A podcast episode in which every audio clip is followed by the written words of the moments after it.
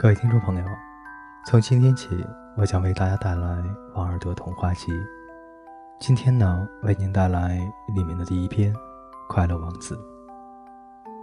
快乐王子的雕像高高的耸立在城市上空一根高大的石柱上，他浑身上下嵌满了薄薄的黄金叶片，明亮的蓝宝石做成他的双眼，剑柄上还嵌着一颗硕大的。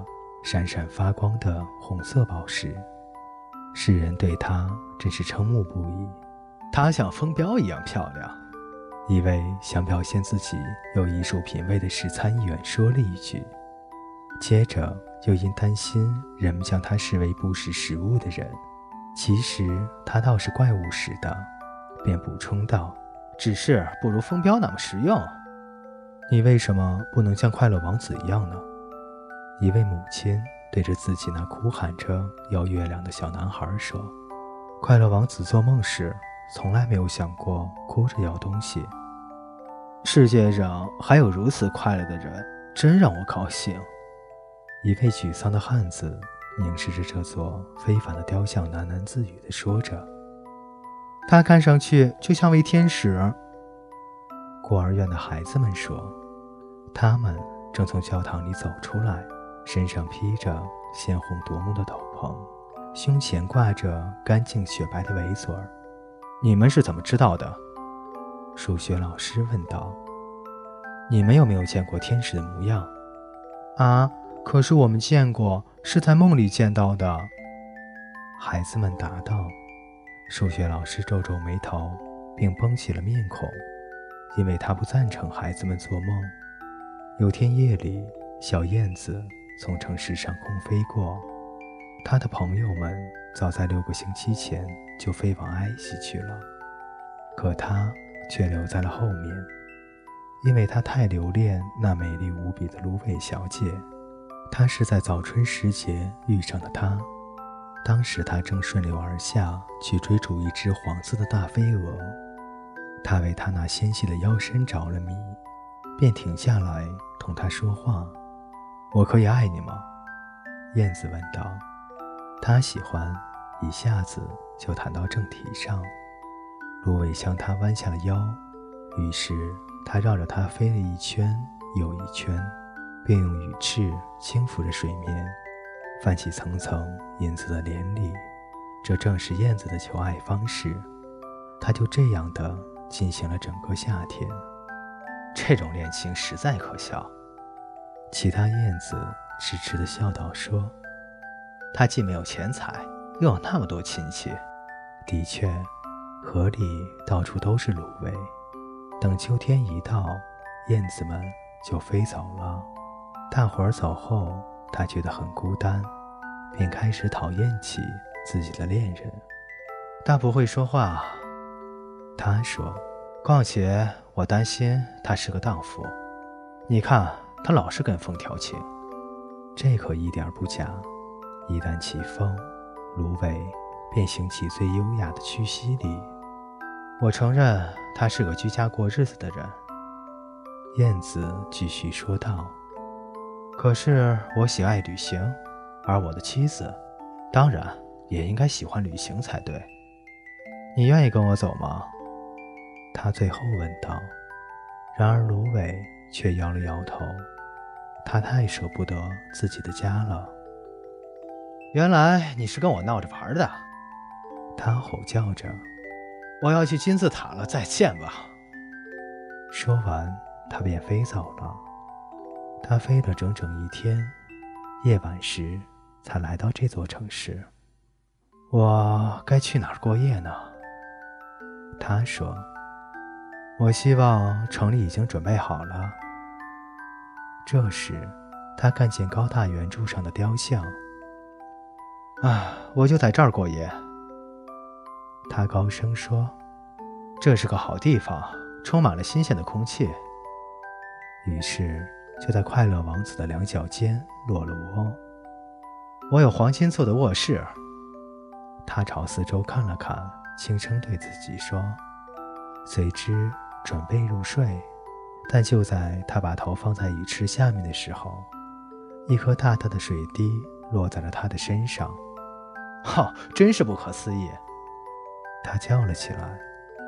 天上没有一丝云彩，繁星清晰又明亮，但偏偏下起了雨。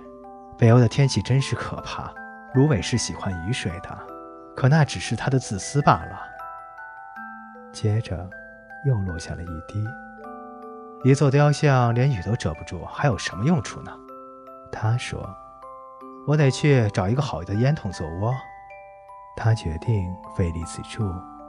可是还没有等他张开羽翼，第三滴水又掉了下来。他抬头望去，看见了。啊，他看见了什么呢？快乐王子的双眼充满了泪水，泪滴顺着他的黄金脸颊淌了下来。王子的脸在月光下美丽无比，小燕子顿生怜悯之心。你是谁？他问对方。我是快乐王子。那你为什么哭呢？燕子又问。你把我的身上都打湿了。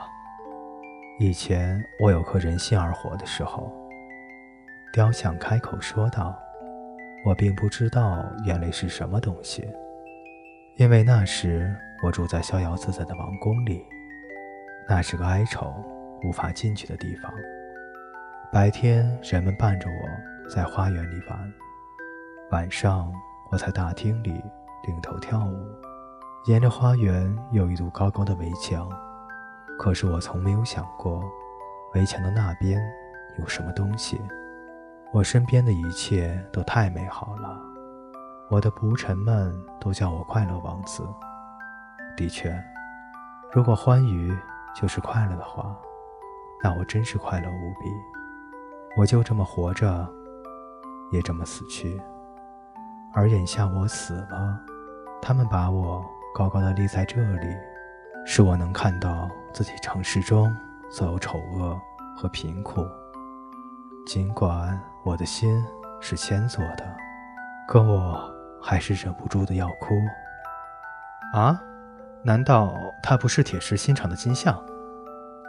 燕子对自己说：“他很讲礼貌，不愿意大声议论别人的私事。”远处，雕像用低缓而悦耳的声音继续说：“远处的一处小街上，住着一户穷人。一扇窗户开着，透过窗户。”我能看到一个女人坐在桌旁，她那瘦削的脸上布满了倦意，一双粗糙发红的手上到处都是针眼。因为她是一个裁缝，她正在给衣服上绣上西番莲花。这是皇后最爱的宫女，准备在下一次宫廷舞会上穿的。在房间角落里的一张床上，躺着她生病的孩子。孩子在发烧，嚷嚷着要吃橘子。他妈妈除了给他喂几口河水外，什么也没有，因此孩子总是哭个不停。燕子，燕子，小燕子，你愿意把我肩柄上的红宝石取下来给他们吗？我的双脚被固定在这基座上，不能动弹。我的伙伴在埃及等我。燕子说：“他们正在尼罗河上飞来飞去，同朵朵大莲花说着话。不久就要到伟大法老的墓穴里去过夜。法老本人就睡在自己的彩色棺材中，他的身体被裹在黄色的亚麻布里，还填充了防腐的香料。他的脖子上系着一圈淡绿色的翡翠项链，他的双手像是枯萎的树叶。燕子。”燕子，小燕子。王子又说：“你不肯陪我过一夜，做我的信使吗？”那个孩子太饥渴了，他的母亲伤心极了。我觉得自己不喜欢小孩。燕子回答说：“去年夏天，我到过一条河边，有两个顽皮的孩子，是磨坊主的儿子，他们老是拿石头扔我。当然。”他们永远也别想打中我。我们燕子飞得多快啊！再说，我出身于一个以快捷出名的家庭。可不管怎么说，这是很不礼貌的行为。可是快乐王子的满面愁容，叫小燕子的心里很不好受。这儿太冷了，他说。不过我愿意陪你过上一夜，并做你的信使。谢谢你，小燕子。王子说。于是燕子从王子的宝剑上取下那颗硕大的红宝石，用嘴衔着，越过城里一座一座的屋顶，朝远方飞去。它飞过大教堂的塔顶，看见了上面用白色大理石雕刻的天使。它飞过王宫，听见了跳舞的歌曲声。一位美丽的姑娘同她的心上人走上了天台。我希望我的衣服能按时做好，赶得上盛大的舞会。他说：“我已经要求绣上西番莲花，只是那些女裁缝们都太慢了。”他飞过了河流，看见了高挂在船上的无数灯笼。他飞过了犹太区，看见犹太老人们在彼此讨价还价地做生意。还把钱币放在铜制的天平上称重量。最后，他来到了那个穷人的屋舍，朝里面望去，发烧的孩子在床上辗转反侧，母亲已经睡熟，因为他太疲倦了。他跳进屋里，将硕大的红宝石放在那个女人顶针旁边的桌子上，然后他又轻轻地绕着床飞了一圈。用羽翅扇着孩子的前额，我觉得好凉爽。孩子说：“我一定是快好起来了。”说完，就沉沉地进入了甜美的梦乡。然后，燕子回到快乐王子的身边，告诉他自己做过的一切。你说怪不怪？他接着说：“虽然天气很冷。”可是我现在觉得好暖和，那是因为你做了一件好事。”王子说。